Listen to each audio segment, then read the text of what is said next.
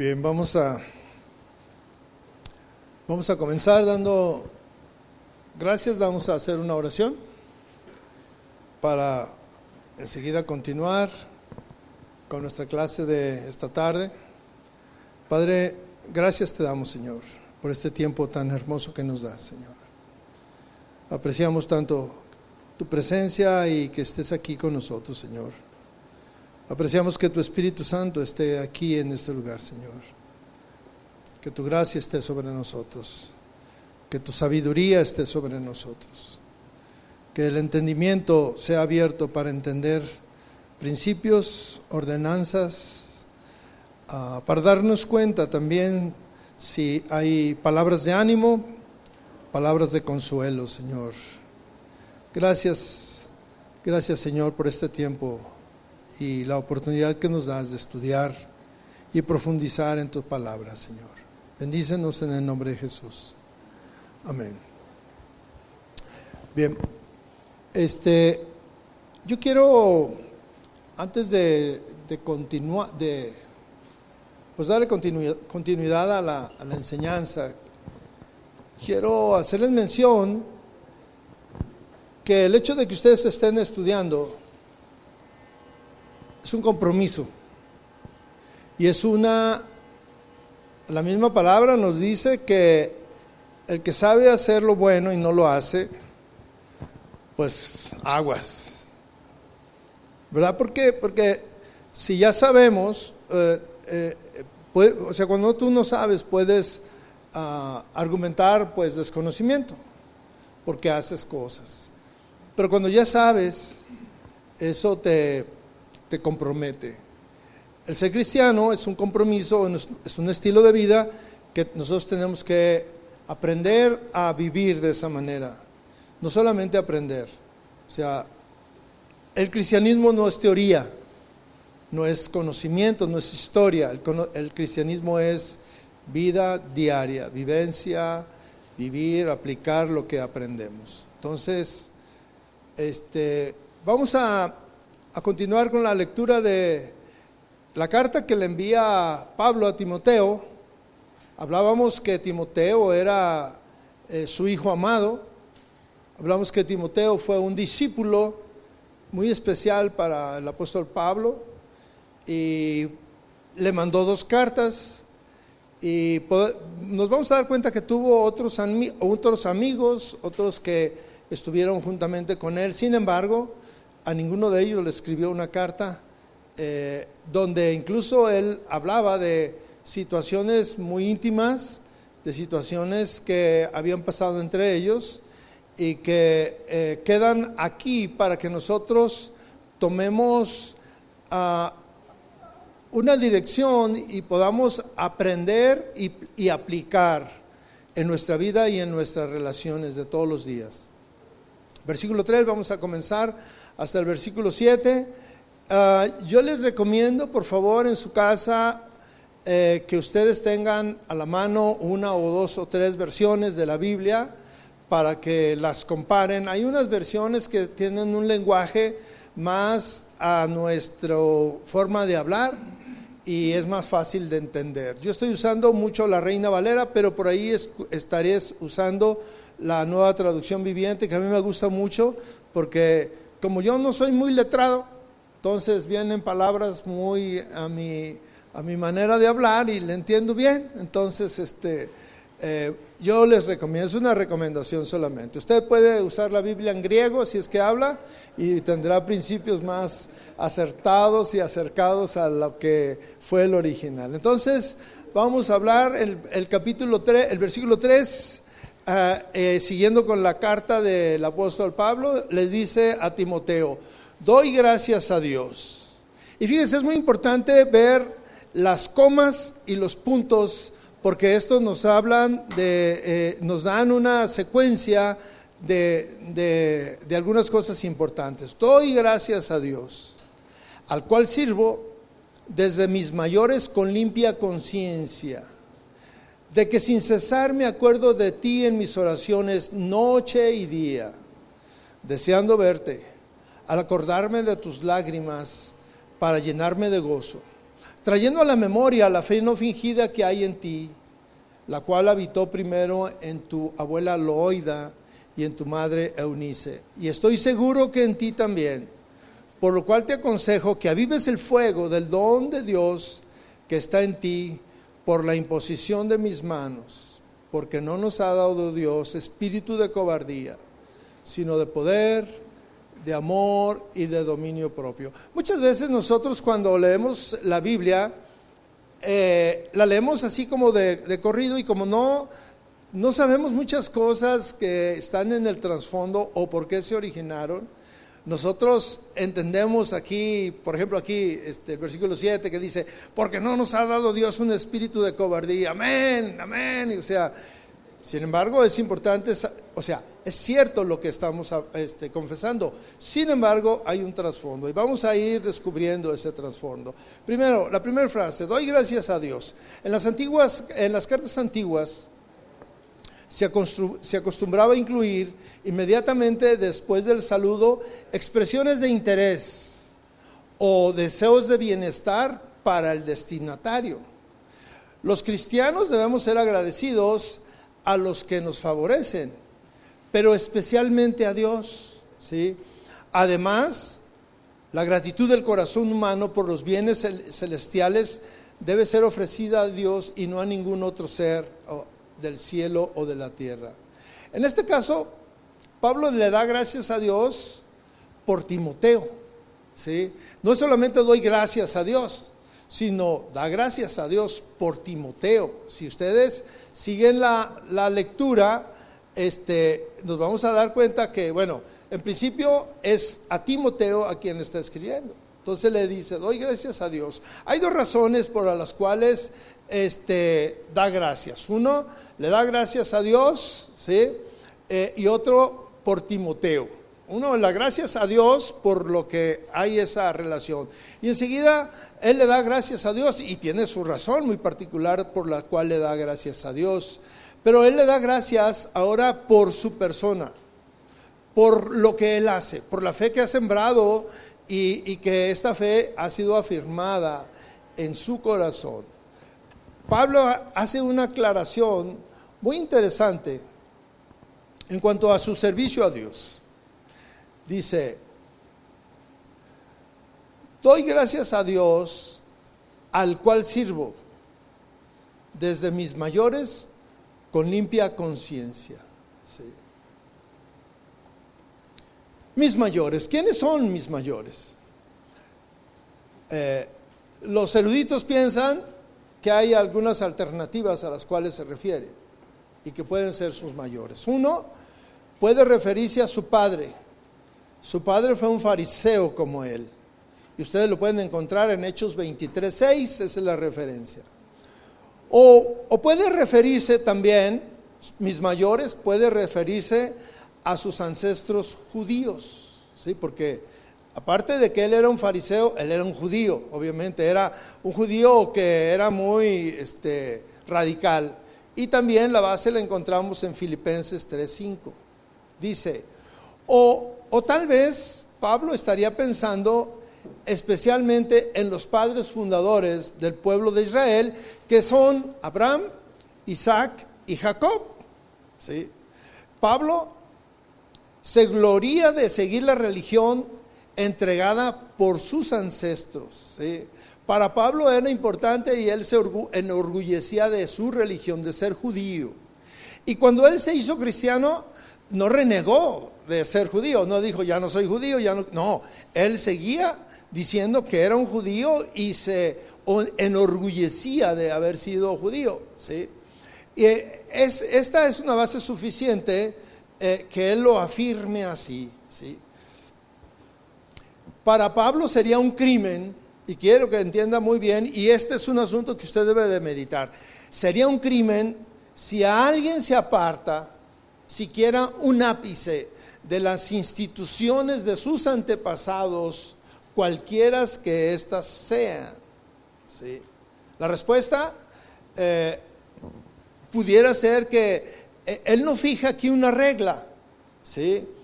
Eh, pero toda persona que siga la religión que ha recibido de sus padres, haya de suponerse que adora a Dios correctamente. Y por otra parte, que aquel que se aparta de las costumbres de sus antecesores es, una, es un pecado. Y esto viene en relación a que nuestro, nuestros ancestros, y estoy cambiando de escenario, de judíos a mexicanos, porque digo, aunque estamos leyendo la palabra y estamos estudiando la, la, palabra de Dios, pues este, estamos leyendo costumbres judías que tenemos que darle una aplicación a una realidad mexicana, ¿sí? a una cultura mexicana. Voy a seguir leyendo un poquito y ahorita analizamos esto, porque la circunstancia, esta circunstancia debemos de tomarla siempre con una consideración. Pablo no descendía de un pueblo idólatra, por eso él sigue pensando que es un orgullo ser judío. Sus ancestros eran judíos. ¿sí? Él descendía y era hijo de Abraham, de Isaac y de Jacob, los grandes patriarcas de los judíos. Y ellos adoraban al Dios verdadero, a Jehová, a Yahvé, como usted le quiera eh, decir. Entonces sabemos que lo que Cristo dice, ¿sí? cuando desaprueba, porque fíjese, desaprueba la falsa adoración de los gentiles, porque los gentiles adoraban a dioses ajenos, ¿sí? Y que solamente los judíos mantenían la verdadera forma de adoración. Pablo, pues, entonces no se apoya únicamente en la autoridad de los padres ni habla indistintamente de todos sus antecesores, sino que hace a un lado una falsa opinión que se habían formado de él. De, él hablaban de que, se había, de que había abandonado al Dios de Israel y que estaba adorando a un Dios extraño. Esa era la realidad de Pablo. Ahora, ¿Cuál es nuestra realidad? Porque si nosotros tratamos de aplicar, ¿sí? Lo que dice aquí Pablo, dice, doy gracias a Dios al cual sirvo desde mis mayores con limpia conciencia. Entonces nosotros eso seguramente no lo podemos aplicar nosotros. ¿Por qué? Porque nuestros ancestros, antepasados, eran gentiles y nosotros somos gentiles. Entonces nosotros hemos sido ah, adicionados al, cristianismo, no al judaísmo. Entonces nuestros, nuestros antepasados y los de, los de Pablo eran diferentes. Y tal vez nosotros, aunque no debe de ser así, eh, avergonzarnos de, nuestras eh, creencias anteriores. ¿Por qué no voy a avergonzarme? Porque eso era lo que yo tenía. Y puede ser pobre el conocimiento o puede ser poca la adoración, sin embargo, eh, yo adoraba al Dios verdadero, con deficiencias, con errores y con lo que usted quiere, pero adoraba al Dios verdadero. Porque cuando yo me hice cristiano, no cambié de Dios. ¿O sí? Seguimos adorando al mismo Dios y en el fundamento seguimos adorando a Jehová, a Yahvé, a, como, el nombre que usted quiera, este, incluso en la Biblia católica, ¿cuál es el nombre que le dan? Yahweh, Yahvé. Y en la Biblia protestante, Jehová. Pero es el mismo, ¿verdad? Es el mismo. Ahora, en, en la iglesia cristiana, católica hablan de Jesucristo. ¿Es diferente al, nuestro? No. Es el mismo que eh, en este caso le decían a, Pablo, le, le, señalaban de que él había cambiado de religión, había cambiado a su Dios. Y él dice, yo no he cambiado mi Dios, sigo sirviendo al mismo Dios, pero de una manera diferente. ¿sí? Obviamente que sí hay, una, hay un cuestionamiento del Señor de, a los gentiles, porque los gentiles en ese tiempo eran muy diferentes a los católicos. Quiero que quede muy claro eso. Los gentiles de ese tiempo eran muy diferentes a los católicos de nuestros tiempos. ¿Por qué? Porque los gentiles de ese tiempo adoraban a dioses completamente ajenos y contrarios a, Jehová o a Yahvé, como quiera llamar. Completamente. Y, y eran, este, adoraban y eran herejes y eran este, idólatras y eran una serie de cosas que Jesucristo señala que estaban mal. ¿Verdad? Pero eso no nos aplica a nosotros.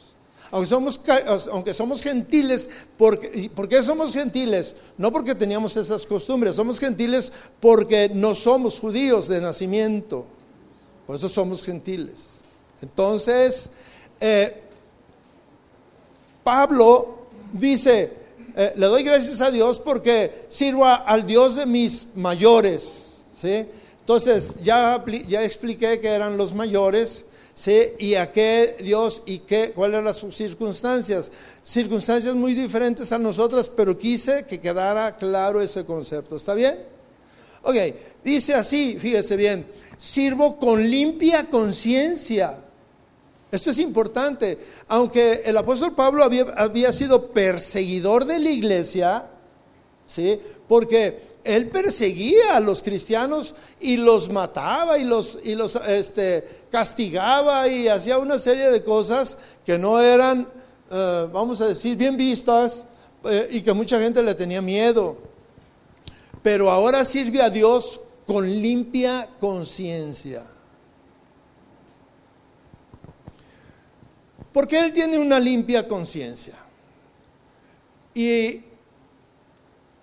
él procura tener siempre una conciencia sin ofensa ante Dios y ante, y ante los hombres.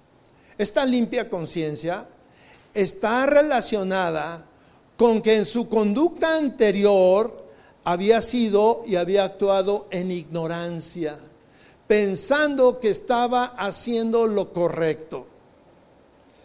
Y aquí estamos hablando y por eso yo les dije a ustedes, ustedes están aprendiendo y eso les está quitando eh, esa ignorancia.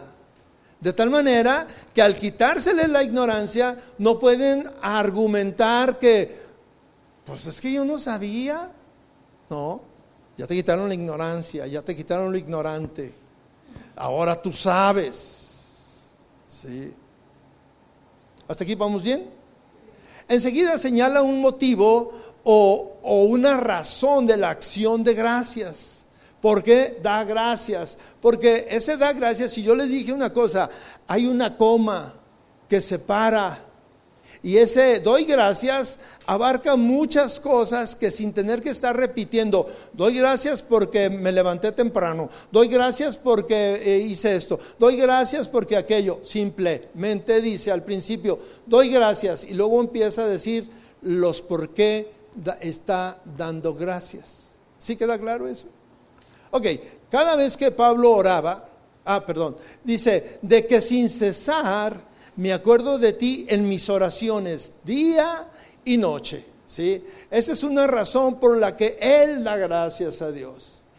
Porque sin cesar estoy orando por ti. Te tengo en mi memoria. Pablo oraba eh, por Timoteo, noche y día. ¿sí? ¿Cuál era el ciclo de vida de Pablo? Eh, él apartaba tiempo para la oración, pero lo hacía de noche y de día, donde se le acomodara el tiempo. ¿sí? Es decir, cuando él estaba eh, esperando alguna, eh, algún tiempo, él estaba orando. Él iba caminando de, un, de una ciudad a otra, él iba orando.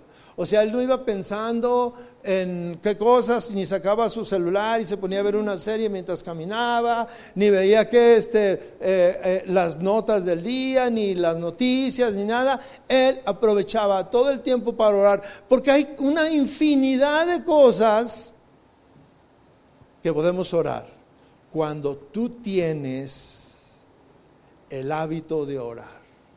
Si no tienes el hábito de orar, obviamente que tu mente va a estar ocupada en las cosas que son importantes para ti. Para Pablo, lo más importante era Dios. Yo no sé cuántos conocieron al hermano Pablo. El hermano Pablo, y valga la similitud en el nombre, que pues era muy similar también en sus acciones. Yo tuve la, bendición de haberlo conocido y de haber viajado con él a, diferentes lugares a compartir la palabra de Dios, especialmente a comunidades eh, que eran pues ranchos, especialmente en Guerrero, en, Michoacán, en la, en la, montaña, en la sierra. Este, y cuando íbamos, desde que nos subíamos al carro hasta que nos bajábamos aquí en Guadalajara de regreso, su plática era la palabra de Dios, no tenía otra plática. Y yo en ese tiempo, pues mire, no era tan docto en las escrituras ni nada y me enfadaba. No, no, bueno, pues vamos a ser sinceros, ¿verdad? Me enfadaba porque yo no tenía tanto tema de qué platicar como él.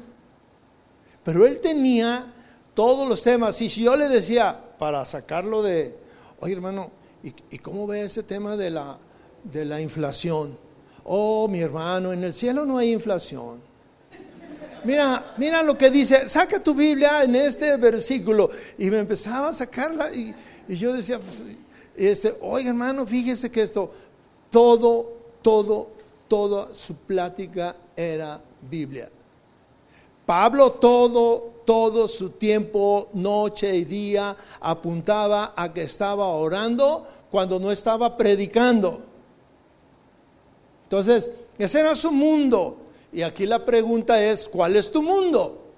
Y eso es una respuesta que tú tienes de, de que responder. No es de sorprenderse entonces que a pesar de las debilidades y de los peligros, el ministerio de Timoteo tuviera un gran impacto en este primer siglo. ¿Por qué? Porque había alguien que estaba orando por él. Entonces, aquí podemos ver qué importante es la oración. ¿sí? Pablo no afirma nada tocante a sí mismo, sino lo que Cristo recomienda a todos sus seguidores. Pablo nunca atraía a la gente hacia él, él la, la llevaba a Cristo. ¿sí? Eh, eh, él nos llevaba a, tomar los ejemplos de Cristo para imitarlos, ¿sí? A fin de que por lo menos eh, nos ejercitáramos en una práctica que es tan necesaria en la vida de todos. Si alguno entiende qué tan importante es leer una sola vez en la mañana. Mire, hay alguien que dice, yo oro en la mañana, y me va bien todo el día. Entonces tú, por sentido común, dices, ¿y si oraras tres veces al día? ¿Y si oraras más tiempo, cómo te iría? Alguien se conforma, y aquí viene esa palabra, somos conformistas. Nos conformamos con orar media hora, una hora al día y ya. ¿Eso es conformismo o no? Cuando tenemos tiempo y lo desperdiciamos en otras cosas. Pablo entonces estaba acostumbrado a elevar oraciones en determinadas horas.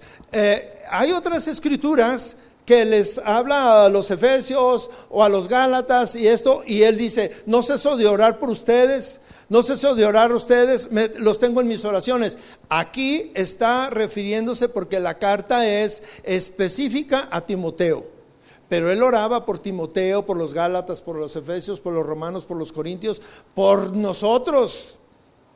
¿Cómo por nosotros? Sí, dice, por, por aquellos que aún no te conocen. Sí.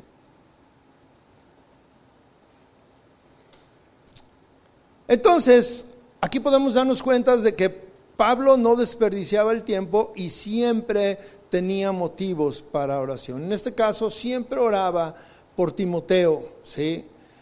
Me acuerdo de ti en mis oraciones. ¿Y cuál era el recuerdo de él? ¿Cuál era ese deseo que él tenía? Déjeme se me olvidó este asunto. Dice, deseando verte. Me acuerdo de ti deseando verte. Al acordarme de tus lágrimas para llenarme de gozo. Mire, aquí ya está hablando de cosas muy personales entre ellos. Me acuerdo de ti al acordarme de tus lágrimas. Y no se refiere a que, ay, pues es que Timoteo era un llorón. Siempre estaba llorando. No. O sea, cuando nosotros leemos, este, podemos entender. El deseo de ver a Timoteo no es un asunto tampoco solamente sentimental. Pablo habla de un, posible encuentro entre los dos, pero da la impresión de que ese deseo, ese encuentro era más necesario para Timoteo que para él, ya que Pablo estaba por ser ejecutado. Ya lo vimos la semana pasada. Pero Timoteo iba a permanecer en la lucha. Él era un pastor joven que apenas empezaba en este asunto del, ministerio, ¿sí? Y, y, le iba a ser necesario escuchar lo más que se pudiera principios, enseñanzas y enseñanzas, enseñanzas de lo que debería de ser acerca del reino del Señor. El deseo de Pablo era un deseo sano y era un deseo espiritual. Y por otra parte, eh, el deseo de verlo era el deseo del pastor, porque Pablo era el pastor de Timoteo. Y ya que Pablo desea eh, decirle eh, todo lo que, lo que pudiera, lo más que pudiera acerca del Evangelio y acerca de la relación que iba a tener con Cristo. Y él dice, me acuerdo de ti, me acuerdo de tus lágrimas me acuerdo de la fe que hay en ti. Cosas importantes. Este, esto último llena de gozo al, pastor, ¿sí? Eh, pues ya que el discípulo representa una generación, este, una nueva generación eh, que va a seguir a la generación de los apóstoles. Los apóstoles ya habían, ya habían empezado a morir, ¿sí? ya habían empezado a partir con su Señor. Y Timoteo se convierte en el eslabón entre dos generaciones. La generación de los, de los apóstoles que está a punto de extinguirse, aquí ya habían muerto algunos, va a morir Pablo, que Pablo no fue de los, de los apóstoles originales, no fue de los doce, ¿sí? pero eh, Pablo fue como un eslabón adicional, pero muy cercano. Pero aquí esta es una nueva generación, ¿sí?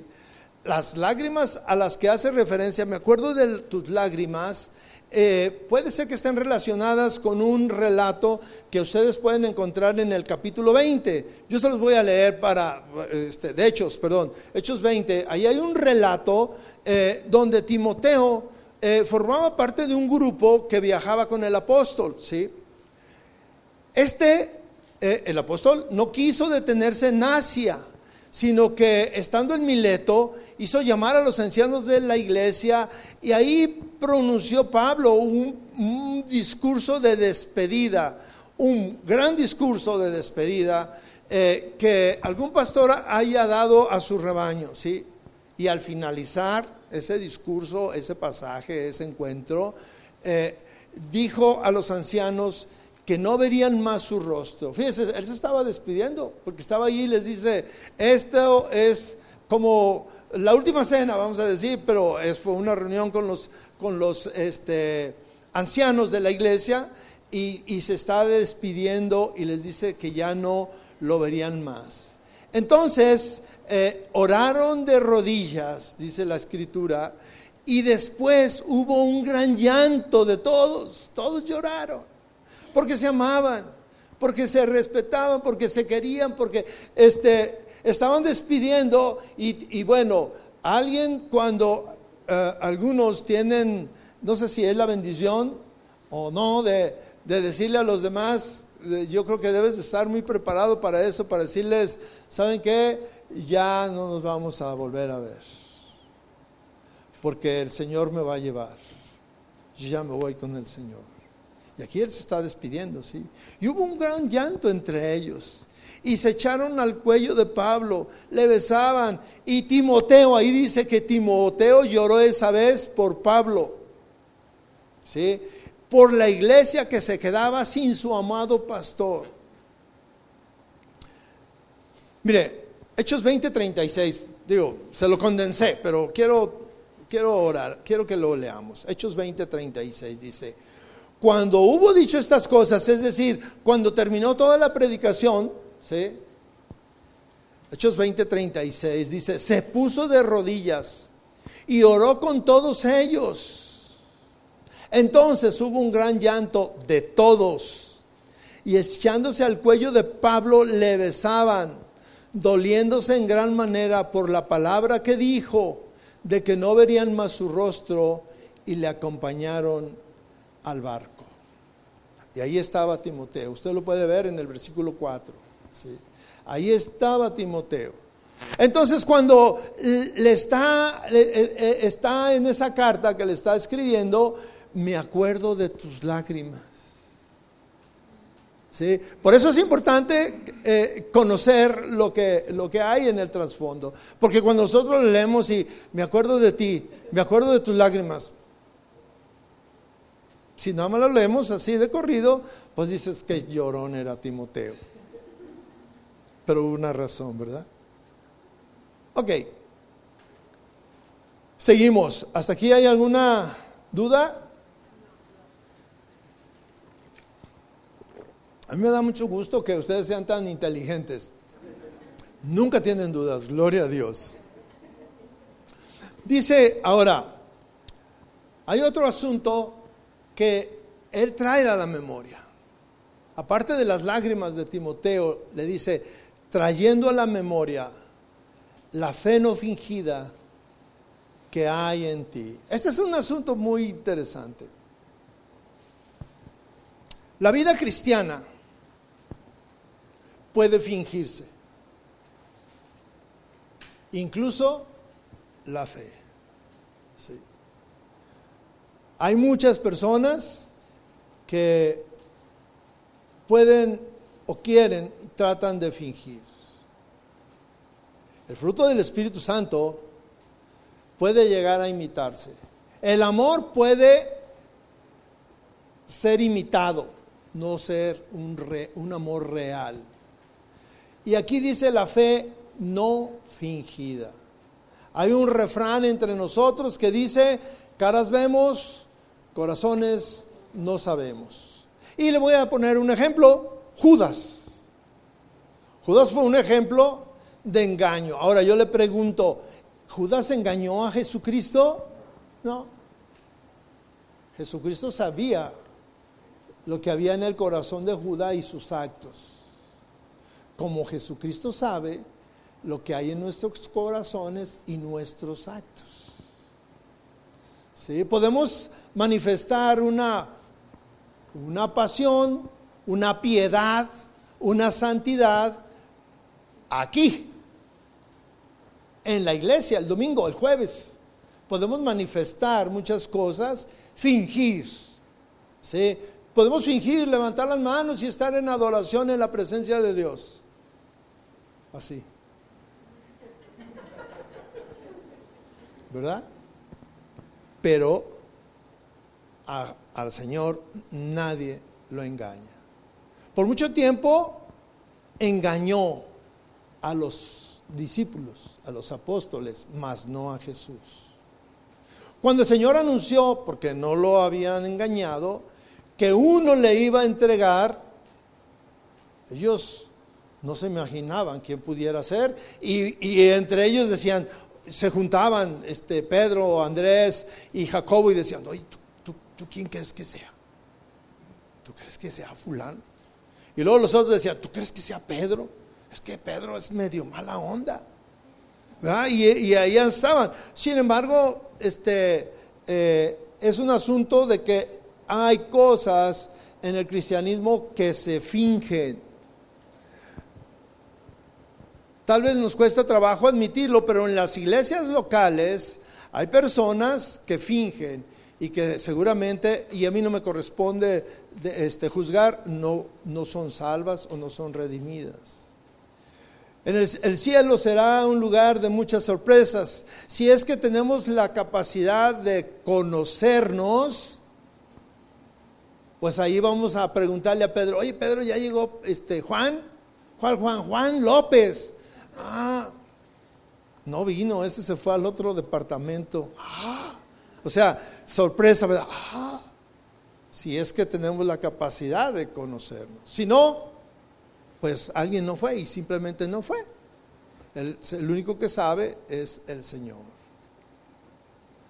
Hay quienes parece que tienen fe, pero no tienen fe y no pueden engañar al Señor.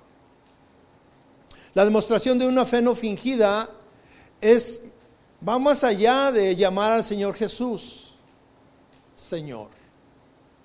Porque recuerden también que dice la misma escritura, ¿por qué me llamas Señor, Señor y no haces lo que yo te digo? Eso es un fingimiento. Y en este caso, Pablo dice que él trae a la memoria la fe no fingida que había en él. ¿Cómo podemos darnos cuenta de si alguien tiene una fe real o fingida?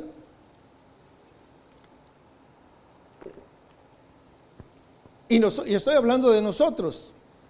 A Dios no lo podemos engañar, pero estoy hablando de nosotros. La fe no fingida, o, o podemos darnos cuenta cuando alguien verdaderamente tiene fe, cuando convivimos con Él, cuando, eh, como dice otro dicho, vive con Andrés un mes y sabrás cómo es.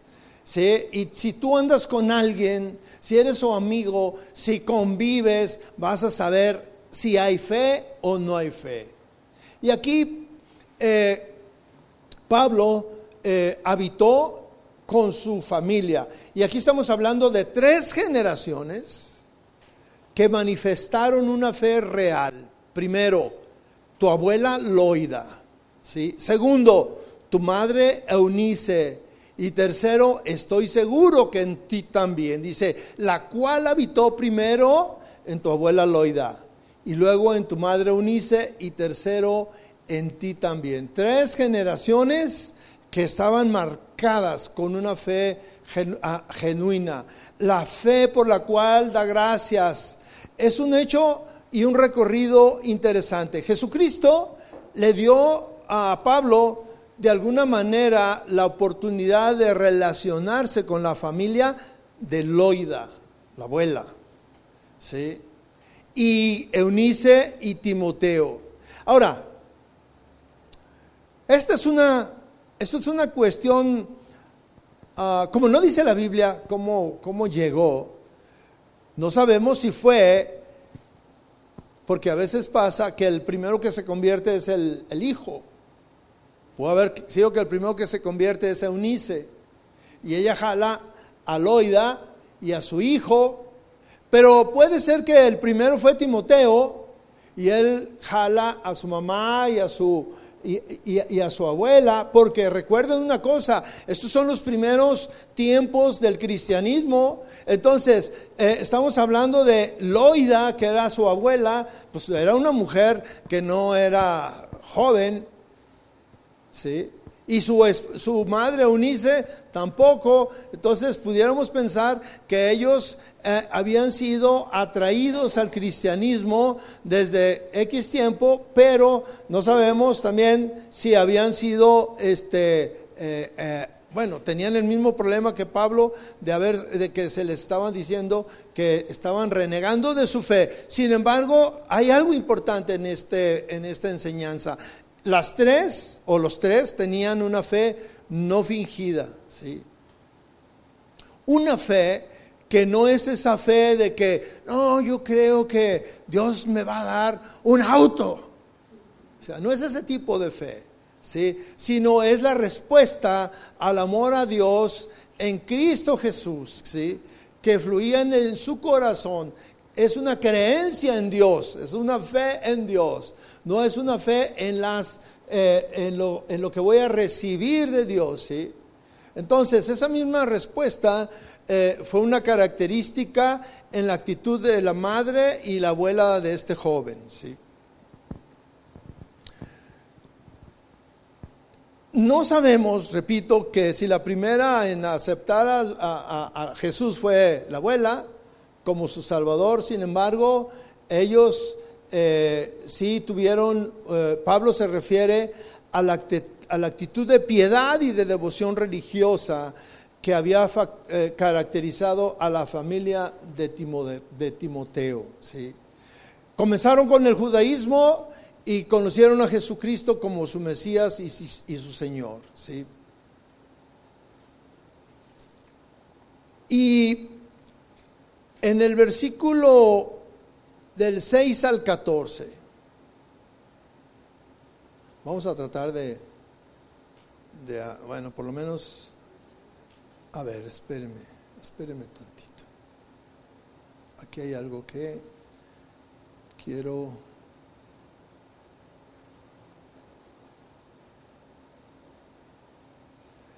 Ok, 6. Vamos a ver el 6 y el 7, que está muy interesante. Dice, por lo cual, ¿sí? hay una fe, le está recordando que hay una fe en él, no fingida, una fe viva, una fe activa. Y entonces le dice, por lo cual te aconsejo que avives el fuego del don de Dios que está en ti por la imposición de mis manos.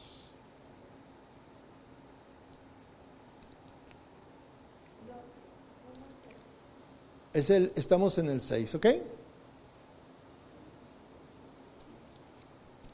Aquí hay un aliento de Pablo a Timoteo. Avivar el fuego del don de Dios que estaba en él. La frase, por lo cual, hay otra traducción en la versión latinoamericana que dice, por esta causa. Es decir, estamos hablando de la fe que él tenía. Una fe viva, una fe que no era fingida, una fe real. Y entonces le dice, por esta causa, sí, es decir, por la fe que hay en ti, sí, ese es el seguimiento de la enseñanza. En la versión de Reina Valera dice, por lo cual te aconsejo, que viene a ser lo mismo. Sin embargo, es más claro para nosotros, lo entendemos más claro para nosotros en la versión latinoamericana que dice, por esta causa, es decir, por el don, por la fe que hay en ti, que es una fe auténtica, real, no fingida. Entonces, por esta causa, yo te animo, yo te aconsejo, yo te pido que avives algo tan fantástico que hay en ti, el fuego del don de Dios. ¿Sí? ¿Sí? Pablo sugiere que la firme confianza que, hay en la devoción de Timoteo hacia Cristo eh, es lo que eh, lo lleva a pedirle a Timoteo que avive el fuego de ese don que estaba en él. Hay otra eh, en, en 1 Timoteo que vimos en el, los que estuvieron en, el, en el semestre anterior, dice, no descuides el don que hay en ti, en el, aquí está en el 4.14, dice, no descuides. Y aquí le dice ah, que no, que avive. ¿sí? Y, y, esto es algo que es una necesidad que está en todos los creyentes. Aquí Timoteo la tenía. Y como Pablo, eh, eh, Timoteo para, para, Pablo representaba un hijo amado y estábamos hablando de la siguiente generación. La siguiente generación que ya no iba a tener a los discípulos necesitaba avivar ese don que había en él, no dejar que decayera.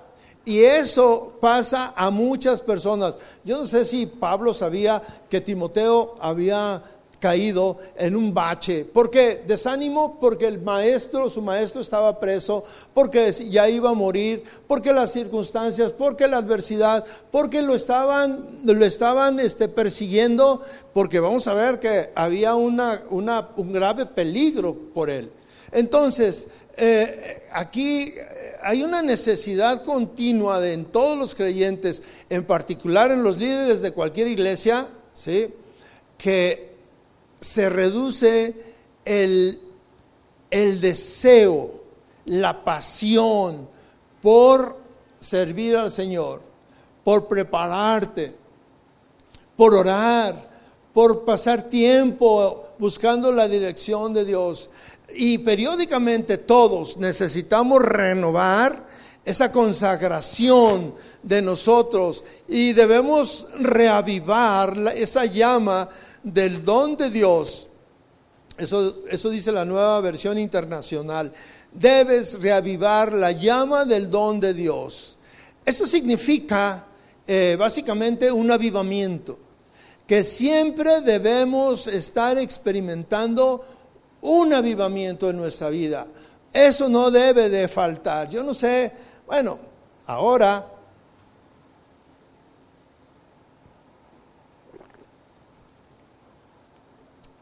cuando todos hemos visto o hemos tenido la experiencia de estar en, alguna fogata, eh, en, algunas eh, culturas o ciudades, por cuestión del frío, tienen una chimenea y tienen un fuego que calienta a todos los que están ahí, calienta toda la habitación.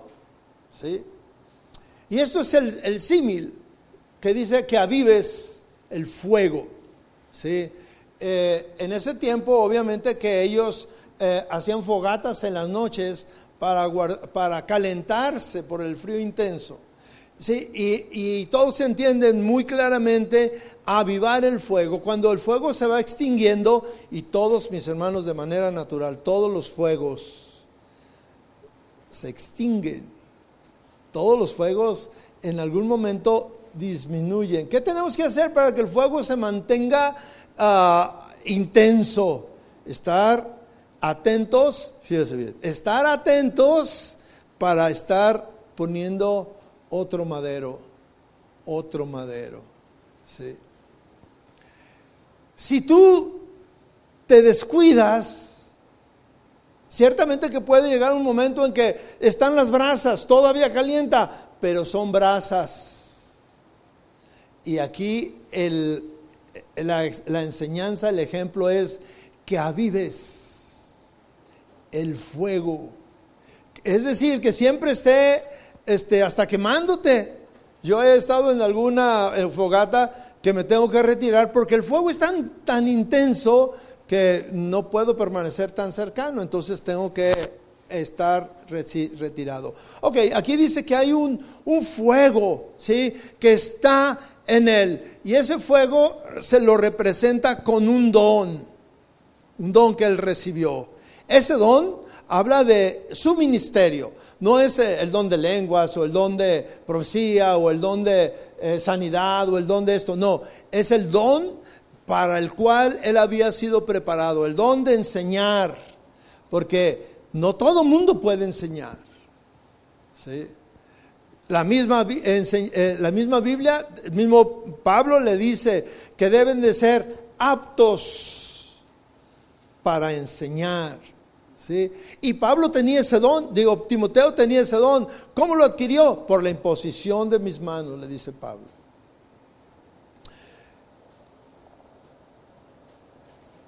Pablo ora por este su hijo, ¿sí? Para la obra del ministerio. Y cuando se ordena a algún pastor, eso es lo que hace el presbiterio, ¿sí? Ora por ese nuevo pastor, por ese joven. O ese viejo, pero nuevo en el ministerio, ¿sí?